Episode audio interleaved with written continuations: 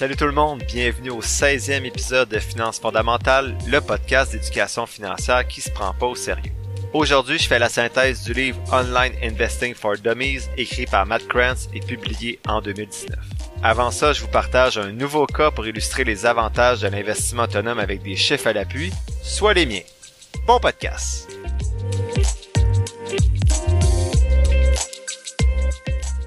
Salut tout le monde, je suis très content de vous retrouver cette semaine pour l'épisode. Aujourd'hui, on voit une étude de cas pour voir la pertinence d'investir son argent et de diminuer les frais de gestion le plus possible avec des chiffres qui sont les miens. La première firme de placement avec qui j'ai fait affaire, c'était Mackenzie Placement, mais j'avais seulement des vraiment petits montants dans mon CELI, puis je savais pas en tout dans quoi j'étais investi. Je pense que j'étais genre à 60% d'actions, 40% d'obligations. Ensuite, j'ai décidé d'aller avec Industriel Alliance. Ben, en fait, j'ai pas décidé grand chose. C'était l'ami, un ancien ami à ma blonde qui travaillait pour Industriel Alliance, donc j'ai posé aucune question. Je suis allé avec Industriel Alliance. Cet ami-là a vendu euh, ses contrats par la suite à une autre personne. Je me suis retrouvé avec un conseiller que je connaissais pas, mais honnêtement, il était quand même très bon avec Industriel Alliance. En effet, il m'a au moins amené à être investi 100% en actions et les fonds qu'il me proposait avaient vraiment du sens. Donc, il était investi dans le dans l'indice américain, dans le Nasdaq, dans les marchés émergents et dans des, euh, des fonds communs de dividendes.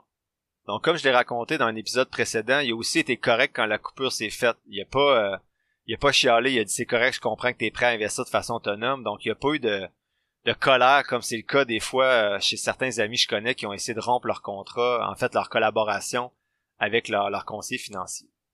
Je rappelle que c'est toujours mieux de faire affaire avec un conseiller financier que d'avoir peur d'investir et de ne rien faire si c'est ça qui vous retient d'être sur le marché, boursier. Au moins, ça vous met les pieds dedans et après, ben, vous allez pouvoir voir à votre rythme est-ce que vous souhaitez aller vers un mode hybride, puis ensuite vers un mode d'investissement autonome si vous le souhaitez. Bon, on en revient à mon cas maintenant. Je vous présente le calcul que j'ai fait qui m'a amené à finalement commencer à poser des questions à mon conseiller financier des questions qui sont demeurées sans réponse valable.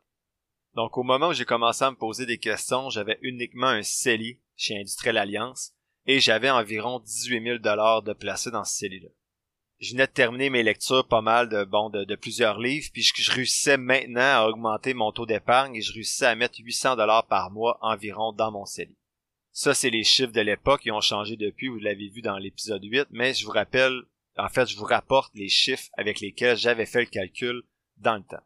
J'avais quatre fonds différents, comme je vous ai dit, indice américain, Nasdaq, marché émergent et dividendes. Et au en moyenne, en fait, ces quatre fonds-là, les frais de gestion moyens étaient de 2,82%.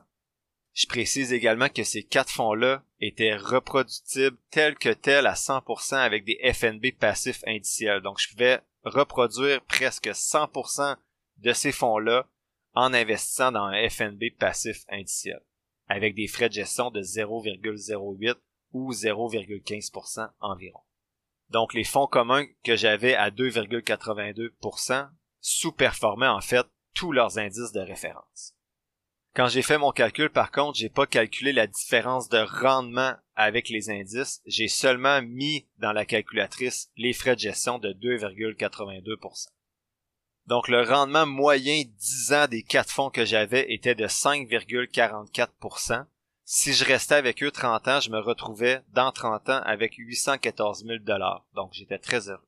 Ce que j'ai fait, j'ai seulement rajouté les frais de gestion de 2,82% au 5,44% et ça m'a amené dans 30 ans à 1,5 million au lieu de 814 000 donc, juste avec les frais de gestion, je perdais presque la moitié de mon patrimoine familial juste dans mon CELI, sans compter le rendement plus faible non plus des fonds par rapport aux indices de référence.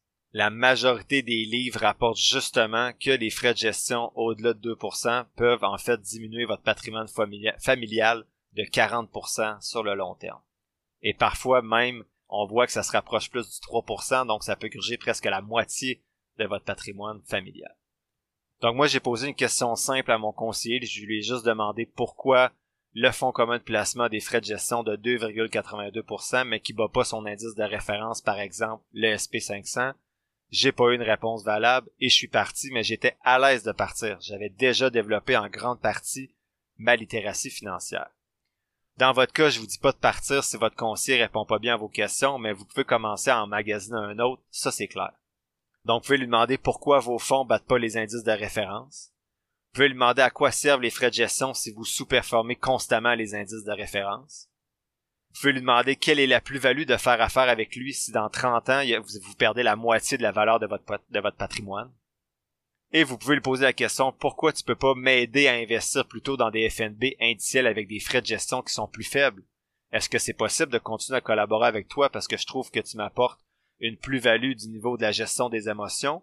Mais est-ce qu'on peut ensemble investir dans des, FNB indiciels passifs à 1% de frais au lieu de payer 2,8% pour des fonds communs qui sont finalement aussi passifs que les FNB indiciels? Donc le message à retenir, je veux vraiment pas que vous le compreniez mal, c'est pas de ne pas faire affaire avec des conseillers financiers, mais c'est de poser les bonnes questions avec des chiffres à l'appui. Autant poser ces questions-là quand vous magasinez votre conseiller que quand vous le rencontrez une fois par année ou deux fois par année pour regarder vos rendements, vos chiffres et ainsi de suite. Si la personne veut pas répondre, a l'air fâché ou vous dit que si vous lui faites pas confiance, ben vous pouvez partir, ben partez. C'est sa job de vous répondre, puis s'il est écœuré de vous répondre, ben tant pis, vous avez pas à être mal à l'aise, vous partez, c'est votre argent. Donc c'était l'étude de cas aujourd'hui, je voulais juste vous expliquer la logique, pourquoi moi j'en suis venu à investir de façon seule avec les chiffres que j'avais devant moi, les questions que j'ai posées et les questions que vous, vous pouvez poser à votre conseiller. Maintenant, pour le segment synthèse du livre d'aujourd'hui, je vous résume aujourd'hui le livre Online Investing for Dummies, donc l'investissement pour les nuls, écrit par Matt Krantz en 2019. Ce qui est particulier aujourd'hui, c'est qu'on sort des livres sur les bases concernant principalement l'épargne, les fonds d'urgence, les dettes, pour aller davantage vers l'investissement, comme je l'ai mentionné en conclusion du dernier épisode. Il y a plusieurs livres que j'ai lus ici et là que j'ai jugé moins intéressants ou des livres pour lesquels j'avais aucune note de prise, des vidéos YouTube, des podcasts que j'ai écoutés que je vous ai pas nécessairement partagés dans les 15 premiers épisodes parce que j'avais pas de trace de ça. Mais je veux vous dire qu'à ce stade-ci de ma lecture, donc rendu où vous en êtes dans votre écoute, moi, je commençais à comprendre mes habitudes financières, je voyais qu'elles étaient adéquates pour la plupart et que j'étais déjà capable de dégager un bon montant en épargne chaque mois pour pouvoir l'investir mais mon Dieu que c'était néant pour moi ce que je devais faire pour investir en bourse. Donc j'avais des sous, mais je savais pas du tout c'était quoi une action, comment l'acheter. J'étais vraiment perdu dans tout ça. Je connaissais rien pantoute puis je me sentais vraiment nul, c'est pour ça que j'ai lu l'investissement en ligne pour les nuls. En introduction, ce livre-là, c'est vraiment les bases, les trucs et surtout la terminologie pour investir de façon autonome en ligne. Et je vous le redis, avant de lire ce livre-là et ceux qui vont suivre, ceux qui se sentent perdus en ce moment, je leur parle puis ils savent pas où commencer. J'étais vraiment dans vos souliers quand j'ai commencé il y a quatre ans. Je savais pas du tout commencer, donc j'espère vraiment que les prochains épisodes vont pouvoir vous guider et euh, vous aider à savoir un peu plus quelles sont les premières actions à poser pour commencer du moins à mieux comprendre comment qu'on peut faire ça, acheter des actions. Le premier élément que je retiens du livre que je vais vous partager, ce sont les étapes pour investir seul en ligne. Donc l'auteur dit si vous êtes impatient et voulez commencer rapidement à investir seul en ligne, voici les étapes à respecter. La première, ben, c'est épargner votre argent. Ça prend pas une fortune pour commencer. Avec 50 dollars, même moins, vous pouvez faire vos premiers investissements en bourse. Il faut seulement que vous trouviez un compte de courtage sans dépôt minimum. L'auteur parle d'épargner. En effet, comme on l'a vu dans les épisodes précédents, ben, l'épargne vient avant l'investissement, comme on l'a vu. Il faut pas non plus oublier le fonds d'urgence et les dettes, mais quand vous êtes rendu là, vous êtes prêt à investir. Deuxième étape proposée par l'auteur, c'est d'apprendre le jargon. Il dit d'apprendre le vocabulaire de base en utilisant notamment le glossaire de son livre. Vous allez voir un petit peu plus loin, je vais parler des principaux termes. Et surtout le vocabulaire plus avancé si vous souhaitez commencer à faire des sélections de titres individuels il y a un site comme Investopedia qui peut vous aider à bien comprendre les différents termes utilisés. Donc, si vous tombez sur un terme quand vous analysez des compagnies, exemple Return of Equity, On Equity, euh, ou euh, Capital Expenditure, donc tous les termes finalement que j'ai dit à l'épisode 2 que qui est un petit peu mêlant, ben si vous allez juste taper ça sur Investopedia, puis vous allez avoir la définition, qu'est-ce que ça signifie, pourquoi c'est utile d'analyser ces, ces données-là. Mais ça, c'est vraiment dans la sélection d'actions individuelles. Si vous y allez avec des FNB passifs indiciels, vous avez peut-être un petit peu moins besoin de connaître ce jargon-là, même si c'est toujours intéressant de le savoir. On a déjà abordé quelques termes ensemble, donc les différents comptes, CELI, REER, RE, c'est quoi l'investissement passif, c'est quoi l'investissement actif, c'est quoi des actions, les obligations, des dividendes. On va en voir certains autres également avec le glossaire au quatrième point du podcast d'aujourd'hui. L'auteur suggère de pratiquer avec de la fausse argent en premier, donc il y a le Stock Market Game sur Investopedia. Vous pouvez pratiquer avant d'investir avec de la vraie argent. Donc ça peut être intéressant d'aller sur Investopedia, puis il y en a peut-être d'autres, mais c'est celui, c'est celui-là que l'auteur propose, qui s'appelle Stock Market Game. Donc ce petit jeu-là sur Investopedia peut être intéressant si à un certain stade vous souhaitez avoir une portion de votre portefeuille active, mais je vous suggère toujours de commencer avec un FNB passif indiciel.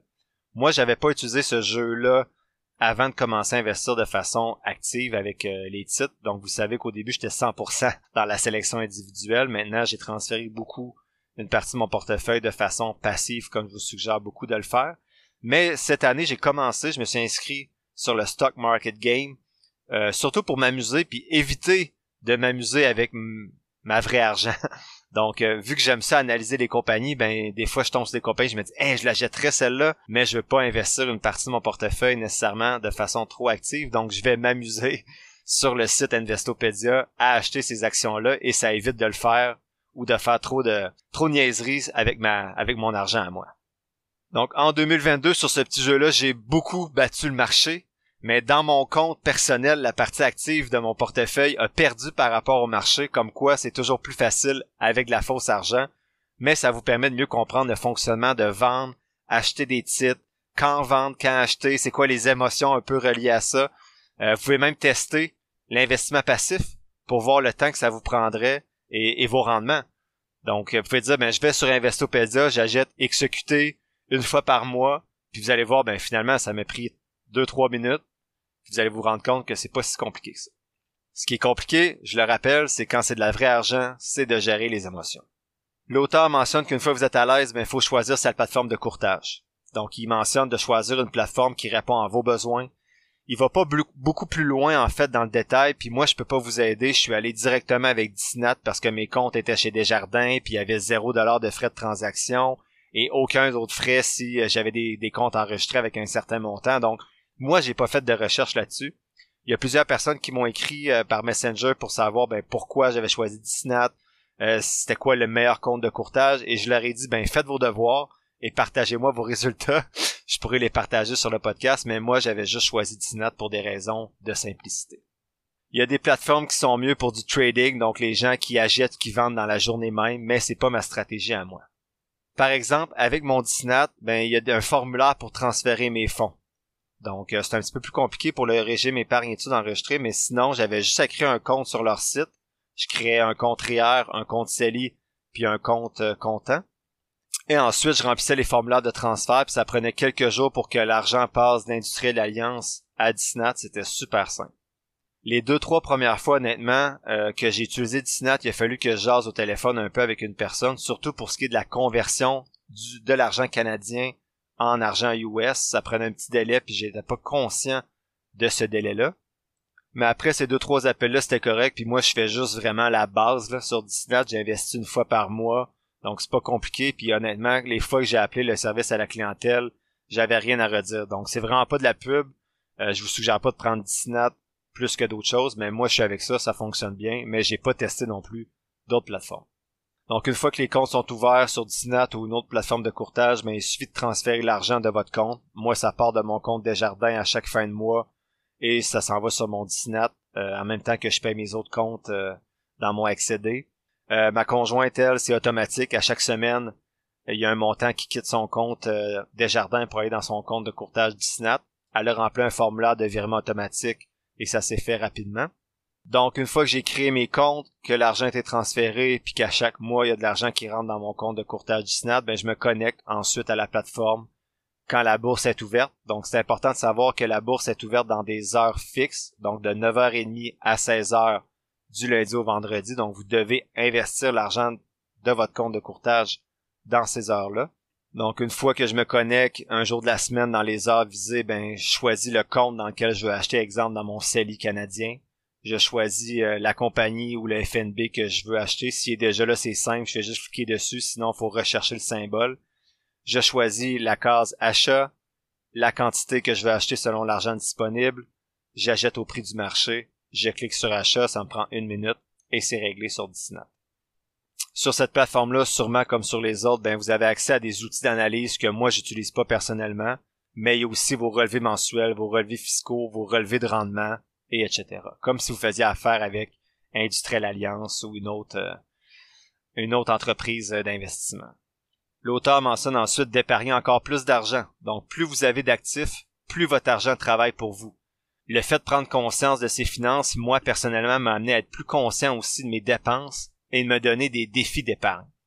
Il faut pas oublier qu'une fois que votre argent va commencer à travailler pour vous, vous allez avoir plus d'argent, ça va être plus facile ensuite euh, de minimiser les dettes que vous avez pour être capable de mettre plus d'argent de côté.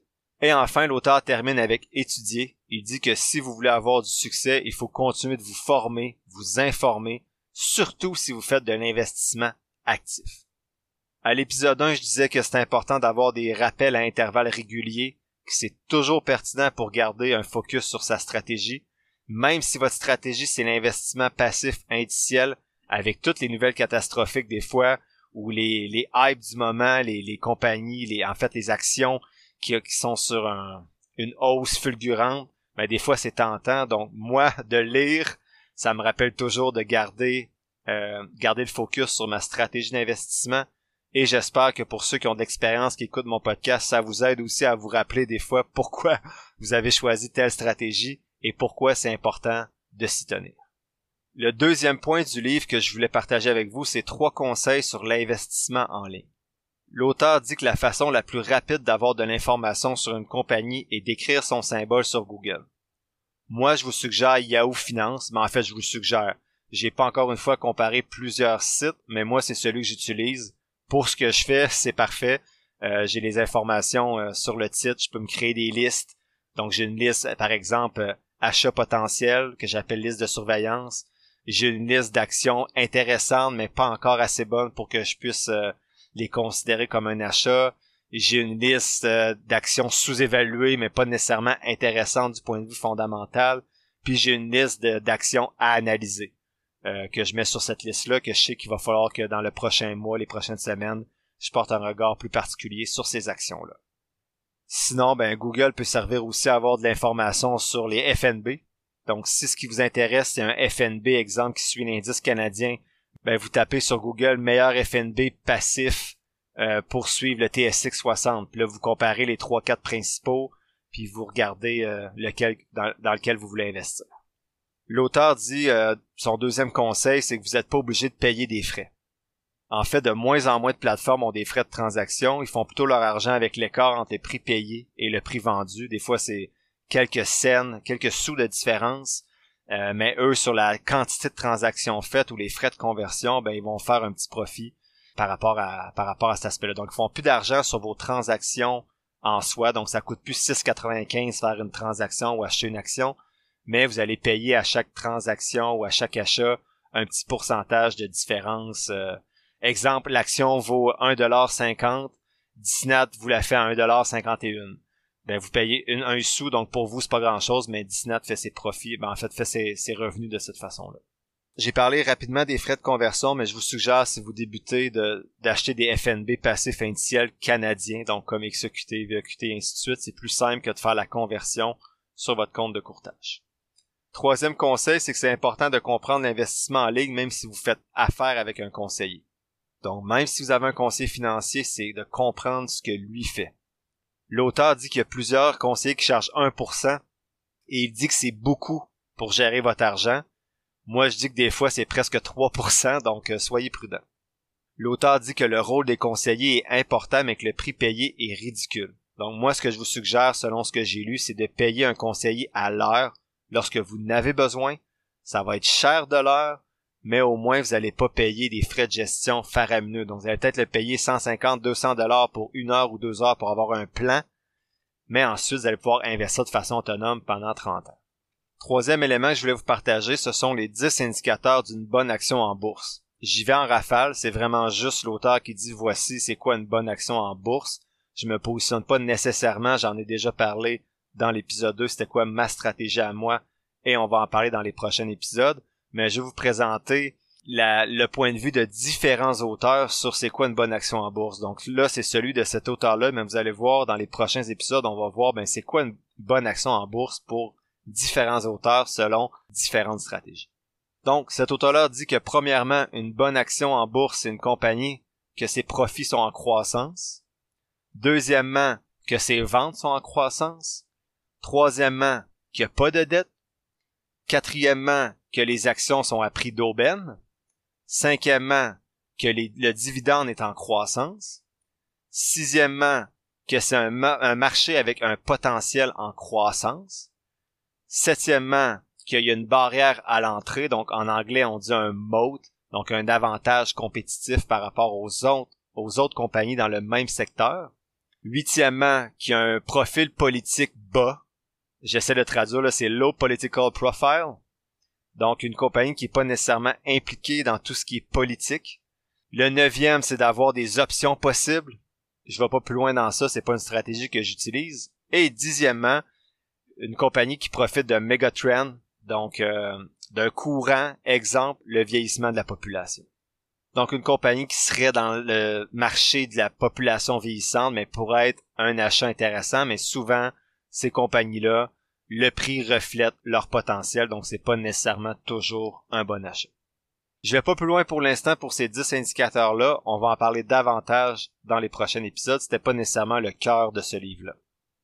Enfin, le quatrième élément, je sais pas si j'avais dit 5, mais il y en a 4 aujourd'hui, mais sont quand même assez volumineux, c'est de s'approprier le vocabulaire. Le premier concept, c'est stratégie d'investissement active. C'est quoi une stratégie d'investissement actif? C'est tenter par différentes stratégies de battre le marché en sélectionnant des titres qui vont mieux faire que les autres. Oubliez pas, il y a seulement 15 à 20 des, des professionnels qui réussissent à battre le marché avec cette stratégie. Sinon, une stratégie d'investissement passif, c'est d'investir dans des fonds communs ou des fonds négociés en bourse qui suivent différents indices. On n'essaie donc pas de battre le marché, on veut seulement la moyenne euh, qui gagne souvent à long terme. Investir de façon passive, ça signifie aussi des gens qui vont acheter une action pour la garder à long terme. Donc, passif, c'est pas juste des FNB, c'est aussi quelqu'un, exemple, qui achète Google et qui va garder pendant 35 ans.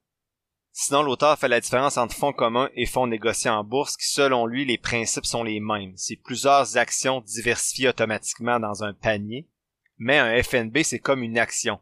Vous pouvez la vendre et l'acheter n'importe quand dans les heures de la bourse. Un fonds commun de placement, habituellement, c'est géré par un professionnel avec des frais de gestion élevés. Comme investisseur autonome, vous irez plutôt vers des fonds négociés en bourse avec des frais de gestion bas et achetés à partir de votre compte de courtage. Sinon, des obligations, des bonds en anglais. Les obligations sont des certificats émis par le gouvernement ou par des compagnies. Le rendement va être différent selon la qualité et la durée. En gros, tu prêtes 10 000 dollars par exemple à une compagnie en te faisant promettre de recevoir 3% chaque année pendant 5 ans. Et à la fin, ils te redonnent ton 10 000 dollars. Donc, tu as reçu 300 dollars par année pendant 5 ans et à la fin, tu retrouves ton 10 000 dollars. C'est beaucoup plus sécuritaire, mais les rendements souvent sont moins élevés qu'à la bourse parce que le risque est moins grand. Ça, c'est historiquement on ne sait pas si dans le futur, les obligations vont, vont pas plus ou moins bien performer que les actions. Les obligations peuvent permettre de diminuer la volatilité si vous avez des projets peut-être à moyen terme ou d'avoir un revenu plus fixe qu'avec les actions pour lesquelles, s'il n'y a pas de dividende, vous faites seulement du profit quand vous vendez l'action. Alors que les obligations, mais vous recevez un revenu quand même à chaque mois ou à chaque trois mois. This episode is brought to you by Shopify. Whether you're selling a little or a lot. Shopify helps you do your thing, however you cha-ching. From the launch your online shop stage, all the way to the we just hit a million orders stage. No matter what stage you're in, Shopify's there to help you grow. Sign up for a $1 per month trial period at shopify.com slash special offer, all lowercase. That's shopify.com slash special offer. Ici, je me positionne rapidement. Les obligations ne font pas partie personnellement de ma stratégie d'investissement, mais plus je vais, m'approcher de la retraite, pardonnez-moi, plus peut-être ça va occuper une partie plus grande qu'actuellement dans mon portefeuille. Les actions, les stocks en anglais, ben c'est les parts d'une compagnie qui peuvent, qui peuvent être revendues. Ça permet de profiter de la croissance de la compagnie ou des dividendes, comme je vous avais dit dans l'épisode précédent. L'analyse fondamentale, c'est quoi? C'est une analyse basée sur les fondements de la compagnie, donc sa croissance, ses dettes, ses profits. On essaie donc de voir quelle compagnie est solide et quelle compagnie a un potentiel de croissance. Une autre stratégie, l'analyse de valeur, c'est une analyse basée sur la sous-évaluation d'un titre. On va donc pas acheter un titre nécessairement parce que c'est une bonne compagnie, mais parce qu'on juge que la compagnie est sous-évaluée ou qu'elle possède autant d'argent dans ses coffres que ce qu'on va payer pour l'action. En Chine, actuellement, il y a beaucoup d'actions, lorsque je les analyse, qu'ils ont autant d'argent par action que le prix de l'action. Donc, exemple, j'achète une compagnie X à 20 dollars, mais si la compagnie fait faillite demain, je reçois 20 dollars pour mon action, donc le risque est plus petit, mais le risque n'est pas inexistant parce qu'on est en Chine et là-bas, la législation est un peu différente qu'ici en Amérique du Nord. J'ai parlé de la Chine, mais c'est vraiment pas un domaine d'expertise. C'est pour ça que j'investis pas beaucoup dans, dans, mes titres individuels dans ce pays-là, même si les analyses fondamentales montrent et les analyses de valeur aussi montrent que ces titres-là sont actuellement à des prix qui semblent intéressants. L'analyse technique, c'est une analyse basée sur le mouvement du prix des actions, donc c'est une analyse plus graphique, c'est plus complexe et c'est souvent la vision qu'on a de la bourse avec des personnes qui ont trois quatre écrans avec plein de graphiques. C'est pas ma méthode, je la trouve trop énergivore pour les rendements réels. Si certaines personnes gagnent, les études montrent que la majorité vont perdre avec ce type d'approche-là. À à entendre des gens sur les différentes pages que je fréquente sur Facebook, sur l'investissement, il semble que tout le monde gagne. Pourtant, dans un marché sain, boursier. Il y en a qui gagnent, il y en a qui perdent, mais sur Facebook, tout le monde gagne. un indice boursier, c'est quoi? C'est un panier d'actions ou autre, ça peut être un panier d'obligations, qui permet de représenter un certain marché ou un style d'investissement. Le plus connu que j'ai nommé quelques fois ici, c'est le SP500 et le Nasdaq. Ici au Canada, on a, on a le TSX, mais on peut avoir un indice pour pratiquement n'importe quoi. Donc, ça permet de comparer son rendement et de suivre les marchés plus facilement. Donc, si vous faites de, la sélection individuelle de titres, puis vous faites un rendement de 7% dans une année, puis vous vous rendez compte que le SP500 a fait 11%, ben vous vous dites peut-être que je me suis compliqué la vie pour rien, mais si vous battez l'indice de référence SP500 de 3-4% chaque année, ce qui est très difficile à faire, ben ça veut dire peut-être que votre stratégie finalement vaut la peine d'être mise en place. Si vous commencez à lire, vous allez peut-être voir aussi les termes small cap et large cap. Ça veut dire petite, petite capitalisation ou grande capitalisation. Donc ça, c'est juste la valeur en termes d'argent de la compagnie. Souvent, les grosses compagnies, les grosses capitalisations qu'on appelle les blue chips, ben, c'est des compagnies qui ont souvent plus fait leurs preuves, qui sont un peu plus stables habituellement et qui ont donc moins de volatilité et de risque. Vous allez peut-être entendre si vous commencez à lire les expressions bear et bull market. Donc un bear market, un marché ours qu'on pourrait dire, c'est lorsque les prix des actions descendent, alors qu'un bull market, un marché taureau, c'est l'inverse, c'est quand le sentiment des gens est plutôt positif et que ça va faire monter le prix des actions. Donc dans un bear market, les gens retirent leurs billes, vendent leurs actions, et souvent dans un bull market, ben, c'est que les gens achètent des actions, rajoutent du capital dans le marché boursier. Enfin, le dernier euh, concept abordé par l'auteur, c'est la notion de gain en intérêt, gain en dividende ou gain en capital. C'est trois façons de faire de l'argent. Lequel est le plus avantageux fiscalement et dans quoi investir? Je me suis posé la question. Donc j'ai triché un petit peu ici, je me suis inspiré du blog Retraite 101, qui est un excellent blog pour répondre à cette question-là. Donc, un revenu d'intérêt, ça correspond aux intérêts gagnés sur des contrats de placement comme des CPG, des certificats de placement garantis, des obligations, comme on a vu tantôt, des titres de marché monétaire, ainsi de suite. Donc, les revenus d'intérêt sont imposés à 100% selon votre taux marginal d'imposition le plus élevé. Donc, exemple, avec un placement, Monsieur X a généré un impressionnant revenu d'intérêt de 75 dollars. Donc, il doit payer 37, 11 dollars d'impôt sur ce 75 dollars-là. Je vais arrondir pour les prochains chiffres. Donc, il paye 27, 28 dollars environ d'impôt sur son 75 dollars. Son revenu net après impôt est donc de 47 dollars environ. Donc, sur un 75 dollars en revenu d'intérêt, il lui reste 47 dollars dans ses poches. Les revenus d'intérêt ne sont pas imposés dans le REER ou le CELI. Sinon, le gain en capital, on l'a vu, quand les actions ou les compagnies en bourse génèrent des profits, elles peuvent distribuer les profits à leurs actionnaires sous forme de dividendes. C'est un peu plus compliqué selon la provenance du dividende. Il y a certains dividendes qui vont être admissibles ou non. Il y en a qui vont être retenus de 15% dans le CELI ou le régime par et pas dans le REER. Donc, exemple, si vous investissez aux États-Unis avec votre CELI, vos dividendes vont être imposés à 15%, mais pas si vous investissez dans votre CELI au Canada.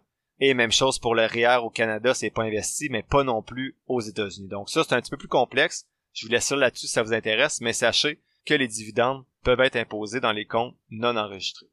Donc, si vous recevez un dividende de 340 dollars, ce qui va vous rester net dans les poches après l'imposition de 15 dollars du dividende, c'est environ 236 dollars. Le troisième type de gain, c'est le gain en capital qui est réalisé lorsque vous vendez un placement, une action par exemple ou un FNB, à un prix plus élevé que le prix d'achat. Donc vous, vendez, vous achetez une action à 30 dollars, vous la vendez à 50 dollars, vous venez de réaliser un gain de 20 dollars par action en capital. L'inverse est aussi vrai. Vous pouvez faire une perte en capital lorsque vous vendez un placement plus bas que le prix que vous l'avez acheté. La différence entre le prix de vente et le prix d'achat, ben, c'est un revenu imposable selon votre taux d'imposition euh, marginal le plus élevé. Cependant, le gain en capital bénéficie d'un traitement fiscal avantageux. Donc, en effet, il y a seulement 50% de ce gain-là qui va être imposable. C'est pas imposé dans le CELI le REER, mais bien sûr, le REER, quand vous allez décaisser euh, vos montants, vous allez être 100% imposable comme d'habitude. Donc, puisqu'il y a juste la moitié de son montant qui est imposable, puis là, je vous évite les chiffres, mais il lui reste dans ses poches 814 dollars sur son 1000 dollars. Donc, il y a certaines nuances à apporter, ça dépend de d'autres situations, mais de façon générale, l'idéal, le, le, meilleur gain, c'est le gain en capital parce qu'il y a juste la moitié du montant qui est imposé. Ensuite, c'est le dividende qui est admissible parce qu'il est imposé seulement à 15%. Et ensuite, c'est le revenu d'intérêt parce qu'il est imposé selon votre taux d'imposition euh, marginal le plus élevé. Donc, si on doit prioriser des actions, l'idéal, c'est d'avoir des gains en capital. Donc, on va cibler des, actions qu'on croit qui peuvent avoir une certaine croissance pendant plusieurs années. Ensuite, des actions à dividendes. Et ce qui est moins intéressant, mais c'est des obligations ou des euh, votre argent dans votre compte épargne qui vous donne des revenus d'intérêt qui sont imposables à 100%. Je suis vraiment pas un expert dans tout ce que je viens de vous dire là sur intérêt, dividendes et gains en capital. Je vous ai résumé ce que j'ai lu sur le blog de Retraite 101. J'espère que c'était clair, mais sinon, au moins, vous, vous savez maintenant en fait qu'il existe trois types de gains différents, puis ça peut vous permettre d'aller lire de façon plus précise sur ces trois types de gains-là, si vous le souhaitez. Donc, prenez pas ce que je viens de vous dire comme la vérité absolue, prenez ça avec un grain de sel, c'est pas mon expertise, je faisais juste rapporter des propos.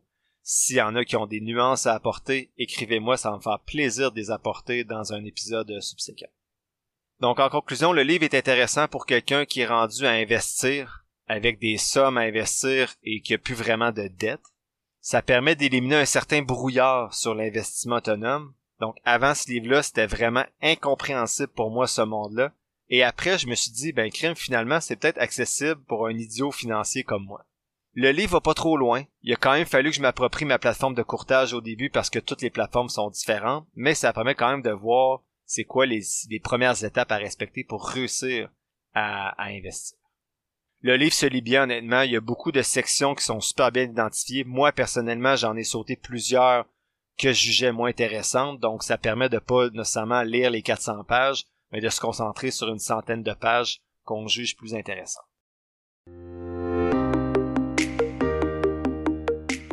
L'épisode tire à sa fin. Je vous remercie d'avoir écouté ce 16e épisode de Finances fondamentales. En résumé, ce que je retiens du livre, c'est qu'une fois qu'on a de l'argent à investir, il faut s'approprier les bases du jargon financier, s'éduquer, puis faire le choix de sa plateforme de courtage. On peut se pratiquer avec de la fausse argent ou commencer avec des plus petits montants dans son compte personnel. Ensuite, une fois que vous êtes à l'aise, ben, vous pouvez commencer à épargner de plus en plus et investir de plus gros montants, toujours en continuant de développer votre littératie financière. Dans le prochain épisode, on est encore idiot, donc je vais faire la synthèse Investing for Dummies, donc l'investissement pour les nuls, mais cette fois-ci pas en ligne, qui a été écrit par Eric Tyson. On continue donc dans la même direction avec l'investissement plus autonome. Ceux qui sont intéressés, je vais partager cette semaine sur la page Facebook de Finances fondamentales un tableau synthèse de trois compagnies analysées en bourse avec mon outil, soit T. Rowe Price Group, T-R-O-W, Alphabet, donc Google G-O-O-G, et Taiwan Semiconductor, TSM. Si vous avez apprécié l'épisode d'aujourd'hui, il y a trois choses que vous pouvez faire pour m'aider à continuer le podcast comme chaque semaine. Soit vous abonner au podcast et à la page Facebook de Finances fondamentales et me laisser un avis positif. Partager l'épisode avec des gens de votre entourage qui pourraient être intéressés. Et enfin, m'écrire à finances-fondamentales à commercial.gmail.com ou sur la page Facebook de Finances fondamentales qui apparaît dans la description d'épisode pour me poser vos questions ou me faire vos demandes spéciales afin de nourrir les futurs épisodes. Oubliez pas que je suis pas un expert ou un gourou de la finance, juste un gars qui tripe un peu trop et qui partage ce qu'il apprend. Prenez pas ce que je dis pour du cash ou comme une recommandation d'achat, faites toujours vos propres recherches. Sur ce, merci encore pour votre écoute et on se dit à la semaine prochaine pour le 17e épisode de Finances fondamentales.